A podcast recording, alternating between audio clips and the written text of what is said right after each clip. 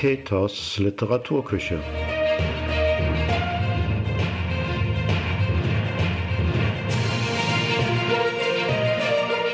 Der Literaturpodcast von und mit Peter Fassbender.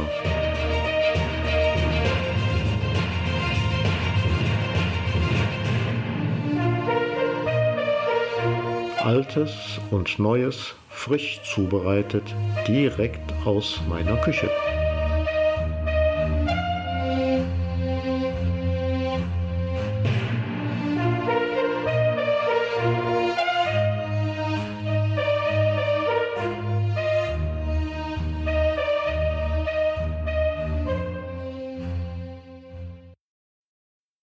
Im Frühling. Morgenduft. Frühlingsluft glühend Leben, mutige Lust, freudiges Streben in freudiger Brust. Hinauf, hinauf, auf der lichten Bahn dem Frühling entgegen. Auf allen Fluren der Liebe Spuren, der Liebe Segen. Wälderwärts zieht sich mein Herz, bergaus, bergein, frei in die Welt hinein, durch des Tages Glut, durch nächtlich Grausen. Jugendmut will nicht weilen und hausen, wie alle kräftig gewaltig sich regen, mit heißer Sehnsucht spät und früh dem ewigen Morgen der Liebe entgegen, entgegen dem Frühling der Fantasie. Hallo, liebe Freundinnen und Freunde der Literatur. Willkommen zur zehnten Folge von Peters Literaturküche und willkommen im März. An der Schwelle zum Frühling hat's zur Einleitung schon mal ein Frühlingsgedicht gegeben. Das Gedicht ist von Karl Theodor Körner und heißt im Frühling. Was der Frühling uns bringen mag, wir werden's abwarten und sehen. Letztlich muss man's so nehmen, wie es kommt, und die Zeit so genießen, wie sie ist.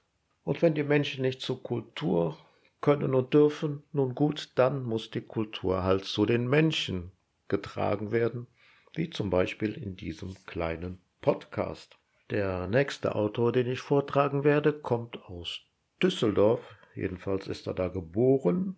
Der Text spielt aber in Köln. Es ist nicht das gesamte Werk, natürlich nicht, es ist nur ein Kapitel. Der Autor ist Heinrich Heine. Deutschland ein Wintermärchen. Kaput 7. Ich ging nach Haus und schlief, als ob die Engel gewiegt mich hätten. Man ruht in deutschen Betten so weich, denn das sind Federbetten. Wie sehnt ich mich oft nach der Süßigkeit des vaterländischen Fühlens, wenn ich auf harten Matratzen lag in der schlaflosen Nacht des Exiles. Man schläft sehr gut und träumt auch gut in unseren Federbetten. Hier fühlt die deutsche Seele sich frei von allen Erdenketten. Sie fühlt sich frei und schwingt empor zu den höchsten Himmelsräumen. O deutsche Seele, wie stolz ist dein Flug in deinen nächtlichen Träumen. Die Götter erbleichen, wenn du nahst, Du hast auf deinen Wegen gar manches Sternlein ausgeputzt mit deinen Flügelschlägen. Franzosen und Russen gehört das Land, das Meer gehört den Briten. Wir aber besitzen im Luftreich des Traums die Herrschaft unbestritten. Hier üben wir die Hegemonie, hier sind wir unzerstückelt, die anderen Völker haben sich auf platter Erde entwickelt. Und als ich einschlief, da träumte mir, ich schlenderte wieder im hellen, Mondenschein die hallenden Straßen entlang im altertümlichen Köln. Und hinter mir ging wieder einher mein schwarzer, vermummter Begleiter. Ich war so müde, mir brachen die Knie, doch immer gingen wir weiter. Wir gingen weiter, mein Herz in der Brust war klaffend aufgeschnitten, und aus der Herzenswunde hervor die roten Tropfen glitten. Ich tauchte manchmal die Finger hinein, und manchmal ist es geschehen, dass ich die Haustürpfosten bestrich mit dem Blut im Vorübergehen. Und jedes Mal, wenn ich ein Haus bezeichnet in solcher Weise, ein Sterbeglöckchen erscholl fernher, wehmütig, wimmernd und leise. Am Himmel aber erblich der Mond, er wurde immer trüber, gleich schwarzen Rossen jagten an ihm die wilden Wolken vorüber. Und immer ging hinter mir einher mit seinem verborgenen Beile die dunkle Gestalt, so wanderten wir wohl eine gute Weile. Wir gehen und gehen, bis wir zuletzt wieder zum Domplatz gelangen. Weit offen standen die Pforten dort. Wir sind hineingegangen. Es herrschte in ungeheurem Raum nur Tod und Nacht und Schweigen. Es brannten Ampeln hier und da, um die Dunkelheit recht zu zeigen. Ich wandelte lange die Pfeiler entlang und hörte nur die Tritte, von meinem Begleiter erfolgte mir, auch hier bei jedem Schritte. Wir kamen endlich zu einem Ort, wo funkelnde Kerzen helle und blitzendes Gold und Edelstein. Das war die Dreikönigskapelle. Die heiligen drei Könige jedoch, die sonst so still dort lagen, o Wunder, sie saßen aufrecht jetzt auf ihren Sarkophagen. Drei Totengerippe fantastisch geputzt mit Kronen auf den elenden, vergilbten Schädeln, sie trugen auch das Zepter in knöchernen Händen. Wie Hampelmänner bewegten sie die längst verstorbenen Knochen, die haben nach Moder und zugleich nach Weihrauchduft gerochen. Der eine bewegte sogar den Mund und hielt eine Rede, sehr lange. Er setzte mir auseinander, warum er mein Respekt verlange. Zuerst, weil er ein Toter sei, und zweitens, weil er ein König, und drittens, weil er ein Heiliger sei. Das alles rührte mich wenig. Ich gab ihm zur Antwort lachenden Muts Vergebens ist deine Bemühung. Ich sehe, dass du der Vergangenheit gehörst in jeder Beziehung. Fort, fort von hier, im tiefen Grab ist eure natürliche Stelle. Das Leben nimmt jetzt in Beschlag die Schätze dieser Kapelle. Der Zukunft fröhliche Kavallerie soll hier im Dome hausen, und weicht ihr nicht willig, so brauch ich Gewalt und lass euch mit Kolben lausen. So sprach ich und drehte mich um, da sah ich furchtbar blinken des stummen Begleiters furchtbares Beil, und er verstand mein Winken. Er nahte sich, und mit dem Beil zerschmetterte er die armen Skelette des Aberglaubens, er schlug sie nieder ohn Erbarmen. Es dröhnte der Hiebe Widerhall, aus allen Gewölben entsetzlich, Blutströme schossen aus meiner Brust, und ich erwachte plötzlich. So viel von Heinrich Heine für heute aus Deutschland ein Wintermärchen. Ich finde, das lohnt sich immer mal wieder da mal nachzuschlagen und sich den einen oder anderen Text mal durchzulesen. Der nächste Autor, von dem ich einen Text vortragen werde, ist ebenfalls in Düsseldorf geboren, und zwar 1880. Gelebt hat er bis 1913. Es handelt sich um Hermann Harry Schmitz. Ich bin bei den Recherchen zu den Texten, die ich für den Podcast heraussuche, auf den Hermann Harry Schmitz gestoßen. Er war mir vorher auch nicht bekannt, leider nicht. Aber ich denke mal, von dem kann man sich den ein oder anderen Text mal durchlesen oder hier anhören. Der Text oder die Groteske, die ich dann heute zum Vortrage bringe, handelt von einem Reisenden in Rüböl.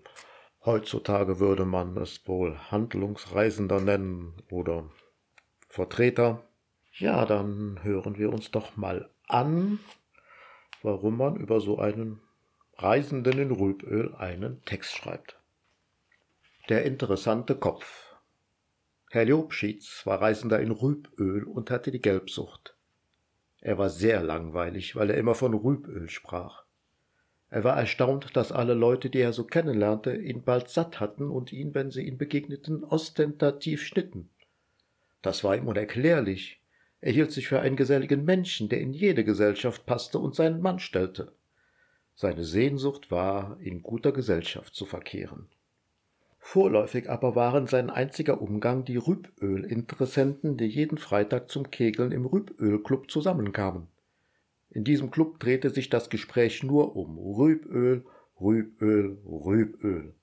Dieses fortwährende Geschwätz über Rüböl hatte zur Folge, dass sich Rüböl an den Wänden niederschlug und in dicken Tropfen über die Tapeten rann. Infolge der Gelbsucht sah Herr Liobschitz natürlich sehr gelb aus. Die Augen waren gelb, der Anzug gelb, die Schuhe gelb, die Milchfrau gelb, das Klavier gelb, alles war gelb und der Kanarienvogel grün. Wenn er abends aus dem Büro kam und sich in den Anlagen spazierend erging, liefen ihm die Kinder nach und riefen Postkutsche. Passanten schauten sich nach ihm um. Frau Belloff sagte, das ist ein Chines.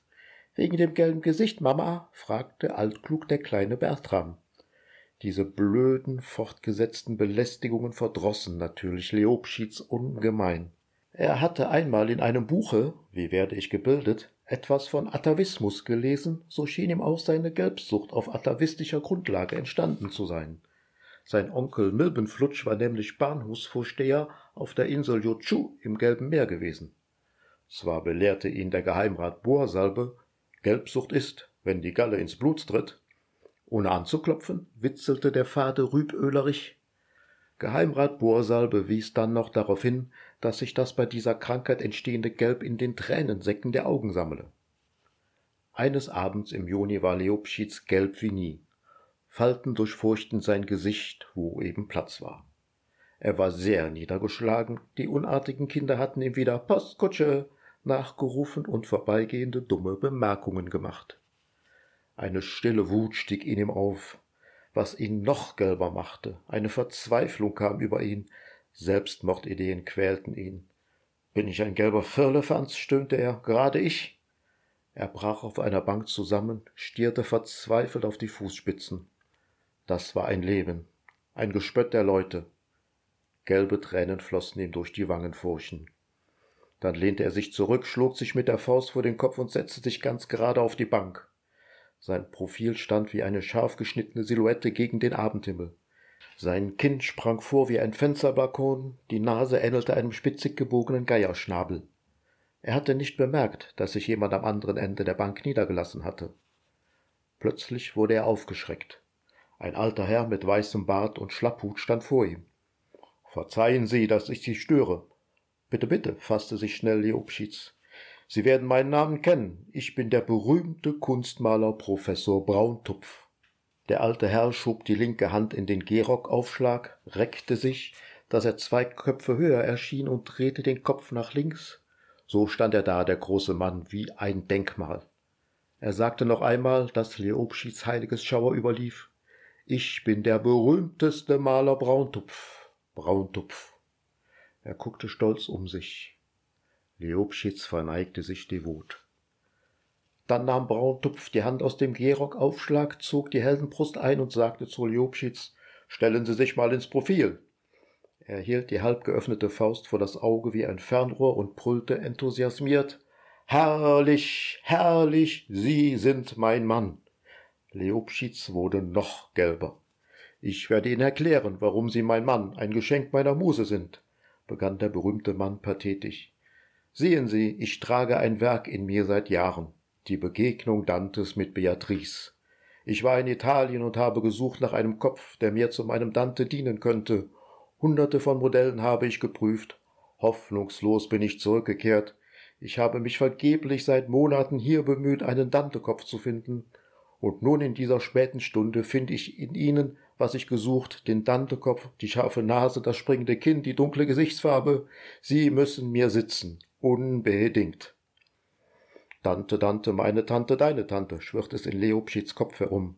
Er warf einen dankbaren Blick zum Himmel, dass endlich eine Autorität seinen Kopf anerkannte. Wann ist es Ihnen genehm zu kommen? Mein Atelier ist in der Akademie. Im Übrigen, wie heißen Sie? Leopschwitz, Leopschwitz in Rüböl, verehrter Meister. Wo liegt diese Stadt? fragte Brauntupf. Jobschitz begann nun des Breiteren über Rüböl und so zu reden. Also kommen Sie morgen, sagte der Professor kurz. Leopschitz überlegte, wie er von seinem Rüböldienst freikommen könnte. Er müsste seinem Chef sagen, er besuche die Kundschaft. Es wäre ihm eine Ehre, morgen um jede Zeit zu erscheinen, entschied er sich. Also um zehn Uhr, Herr Rüböl. Guten Abend.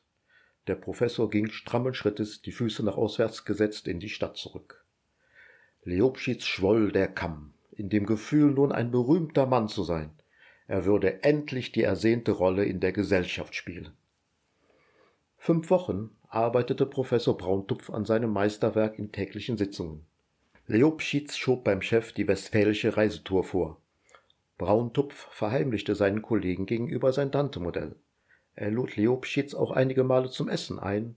Leopschitz quoll auf, er hatte erreicht, was er so sehr ersehnt der Tag der großen Kunstausstellung erschien. Die Begegnung Dantes mit Beatrice von Professor Brauntupf erregte immenses Aufsehen bei den Künstlern und dem Publikum. Die Kritik nannte das Meisterwerk einen Clou.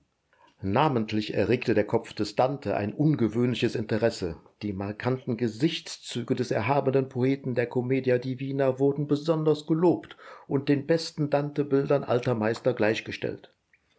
Das Bild wurde vom Staate angekauft und Professor Brauntupf bekam die goldene Medaille. Seine Kollegen bestürmten ihm, ihm das Modell zu verraten, das ihm zu diesem Dantekopf gestanden hatte. Er schmunzelte und schwieg. Der Rübölreisende Leopschitz bekam den Größenwahn.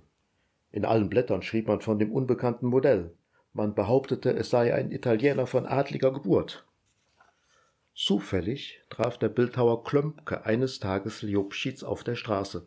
Das war ja der Mann mit dem Dantekopf, fuhr es ihm durch das Hirn. Den musste er kennenlernen, der kam ihm wohl gelegen.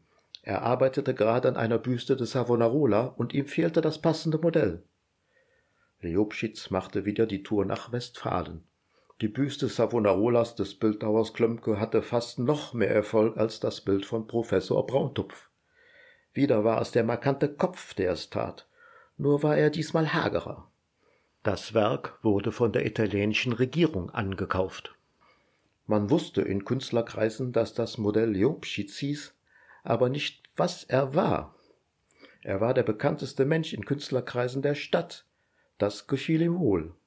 Als er nur noch zu der Gelbsucht einen Bandwurm bekam und er grün und violett im Gesicht wurde, stürzten sich die Neoimpressionisten und Futuristen auf ihn. Er war überall eingeladen, wenn er auch langweilig war und fad, man brauchte ihn wegen seiner Gesichtsnuancen. Eines Tages riet ihm der Geheimrat Bohrsalbe dringend, da die Gelbsucht und der Bandwurm überhand nahmen, in ein Sanatorium zu gehen. Leopschitz folgte dem Rat des Arztes.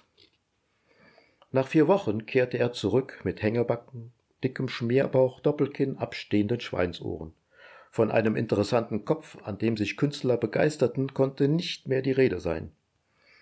Als er vom Bahnhof kam, begegnete er just dem Professor Brauntupf. Der Maler schaute ihn bei seinem Gruße einen Augenblick an, schüttelte den Kopf und ließ ihn stehen.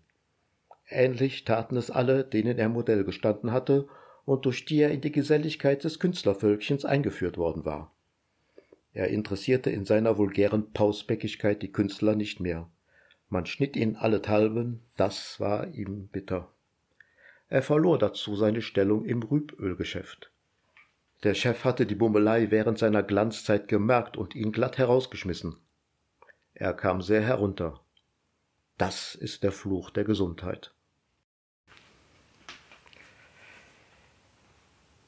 Das war der Text Der interessante Kopf von Hermann Harry Schmitz. In Düsseldorf gibt es auch einen Verein oder Gesellschaft, die sich mit dem Werk von Hermann Harry Schmitz beschäftigt. Eine Ausstellung oder Museum, sowas in der Art gibt es da auch.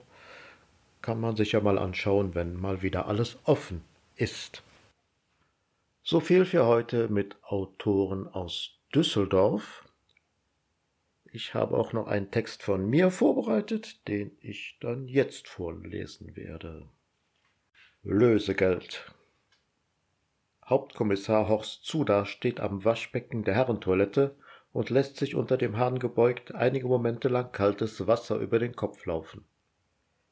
Er schaut im Spiegel auf sein müdes, ausgezehrtes Gesicht, rubbelt sich mit mehreren Papierhandtüchern die kurzen Haare trocken und eilt zurück zur Vernehmung. In dem spärlich eingerichteten Raum setzt er sich an dem vom kühlen Neonlicht beleuchteten Tisch. Stumm stiert er einen Augenblick sein Gegenüber an und beginnt langsam und ruhig zu sprechen. Also, wo ist das Mädchen Blum? Sie sind am Ort der Lösegeldübergabe sicherlich nicht einfach so durch den Wald spaziert, mitten in der Nacht. Wir haben ausreichend, mehr als ausreichend Beweise gegen Sie. Schließlich ist es ja nicht die erste Sache dieser Art, in die Sie verstrickt sind. Machen Sie doch reinen Tisch und sagen Sie, wo das Mädchen ist. Kommissar Zuda starrt den Beschuldigten an. Ich weiß nichts von irgendwelchen Entführungen, Kindern, Geld oder Übergaben, entgegnet er. Zuda atmet tief durch, wendet sich an seinen Assistenten. Jürgen, protokollier das erstmal nicht. Er beugt sich weit über den Tisch zu Blum. Wie stellen Sie sich das eigentlich vor? Freispruch? Oder ein paar Jahre Knast und dann spazieren Sie als freier Mann zu dem Lösegeld? Ich kann Ihnen versichern, so wird das nicht laufen. Sie können uns allen viel Arbeit und Ärger ersparen, wenn Sie uns sagen, wo das Kind ist. Ist es irgendwo im Wald allein oder haben Sie Komplizen? Oder glauben Sie uns weich kochen zu können und sind auf einen Deal aus? Blum schlägt mit der Faust auf den Tisch. Wie oft soll ich denn noch sagen, ich weiß nicht, wovon Sie reden? Suda setzt neu an. Das Geld wurde von uns am vereinbarten Ort abgestellt. Hat es Ihr Komplize an sich genommen? Lässt er jetzt das Mädchen frei? Blum verschränkt die Arme vor der Brust und starrt mit zusammengepressten Lippen gegen die Wand des Vernehmungsraums.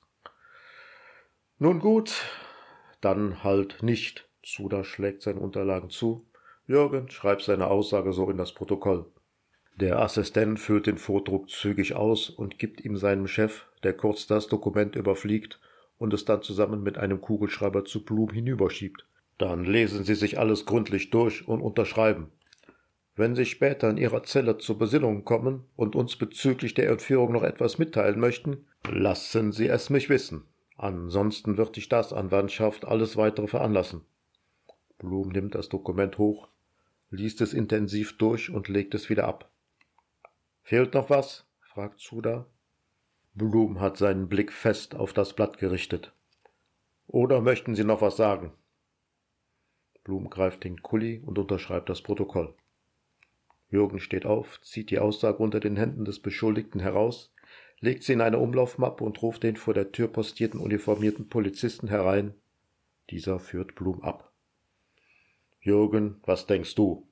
Er zuckt mit den Achseln. Du warst doch bei der Übergabe dabei. Ist dir wirklich nichts aufgefallen, Jürgen? Ich habe die Geldbündel wie gefordert abgelegt, es war niemand zu hören oder zu sehen. Dann bin ich wieder zu meinem Wagen. Alles wie besprochen, Chef. Zuda lässt den Kopf sinken. Feierabend für heute. Wir hatten jetzt erstmal genügend schlaflose Nächte. Die Kollegen sollen weiter intensiv nach dem Kind suchen. Das Mädchen muss gefunden werden, und zwar so schnell wie möglich. Für alles andere haben wir im Nachgang noch reichlich Zeit. Okay, ich sag den Jungs, dass wir beide jetzt Schluss machen für heute, Chef. Jürgen verlässt den Raum, hastet in den Bereitschaftsraum und stimmt mit den Kollegen den Nachtdienst ab. Alle Beamten zerstreuen sich schnell zu ihrem jeweiligen Einsatzort. Jürgen bleibt alleine zurück, trinkt entspannt seinen Kaffee aus und marschiert in die Umkleide zu seinem Spind. Er schaut sich um, horcht einen Moment in den Raum, lässt den Rest aus der angebrochenen Wodkaflasche in den Hals laufen und packt einige Bündel Geldscheine in seinen Rucksack. Strammen Schrittes eilt er fröhlich aus dem Polizeipräsidium. Ja, das war mein kleiner Beitrag für den heutigen Podcast. Wer heute das erste Mal Gast in Peters Literaturküche ist und gerne mehr Texte von mir hören möchte, der kann gerne auf YouTube, Spotify, dieser auf diversen Plattformen nachschauen unter Peters Literaturküche. Da sind alle Folgen abrufbar. Zum guten Schluss habe ich gedacht, könnte man noch ein bisschen Lyrik einflechten lassen. Ein Gedicht von Joachim Ringelnatz. Der Seriöse. Wo ich abends Weißwürste fresse, da sitzt auf drei Tische weit von mir ein Herr von Noblesse, sehr groß, sehr ernst und sehr breit.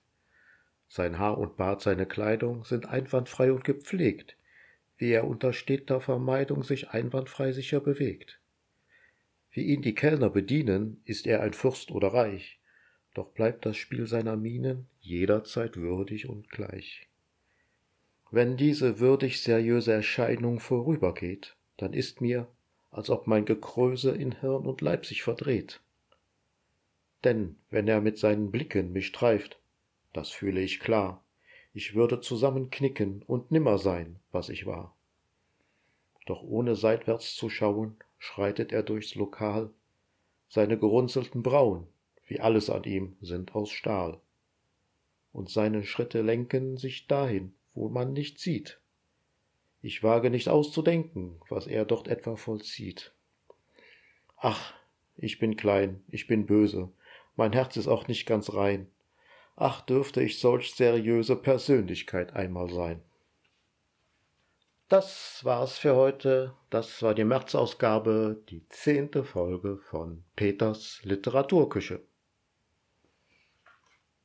Ich bin in guter Hoffnung, dass die nächste Folge mal wieder mit einem Gast oder mit Gästen stattfinden wird. Ob's klappt, man wird sehen. In den heutigen Zeiten weiß man ja nie. Dann verabschiede ich mich, wünsche euch einen guten Start in den Frühling. Informationen zu dem Podcast, Ankündigen und so weiter gibt's auf Facebook und Instagram. Wer Lust hat, kann mich da auf den Seiten gerne besuchen, Nachricht hinterlassen, Kritik, Anregungen, was euch so einfällt. Macht's gut und bis bald.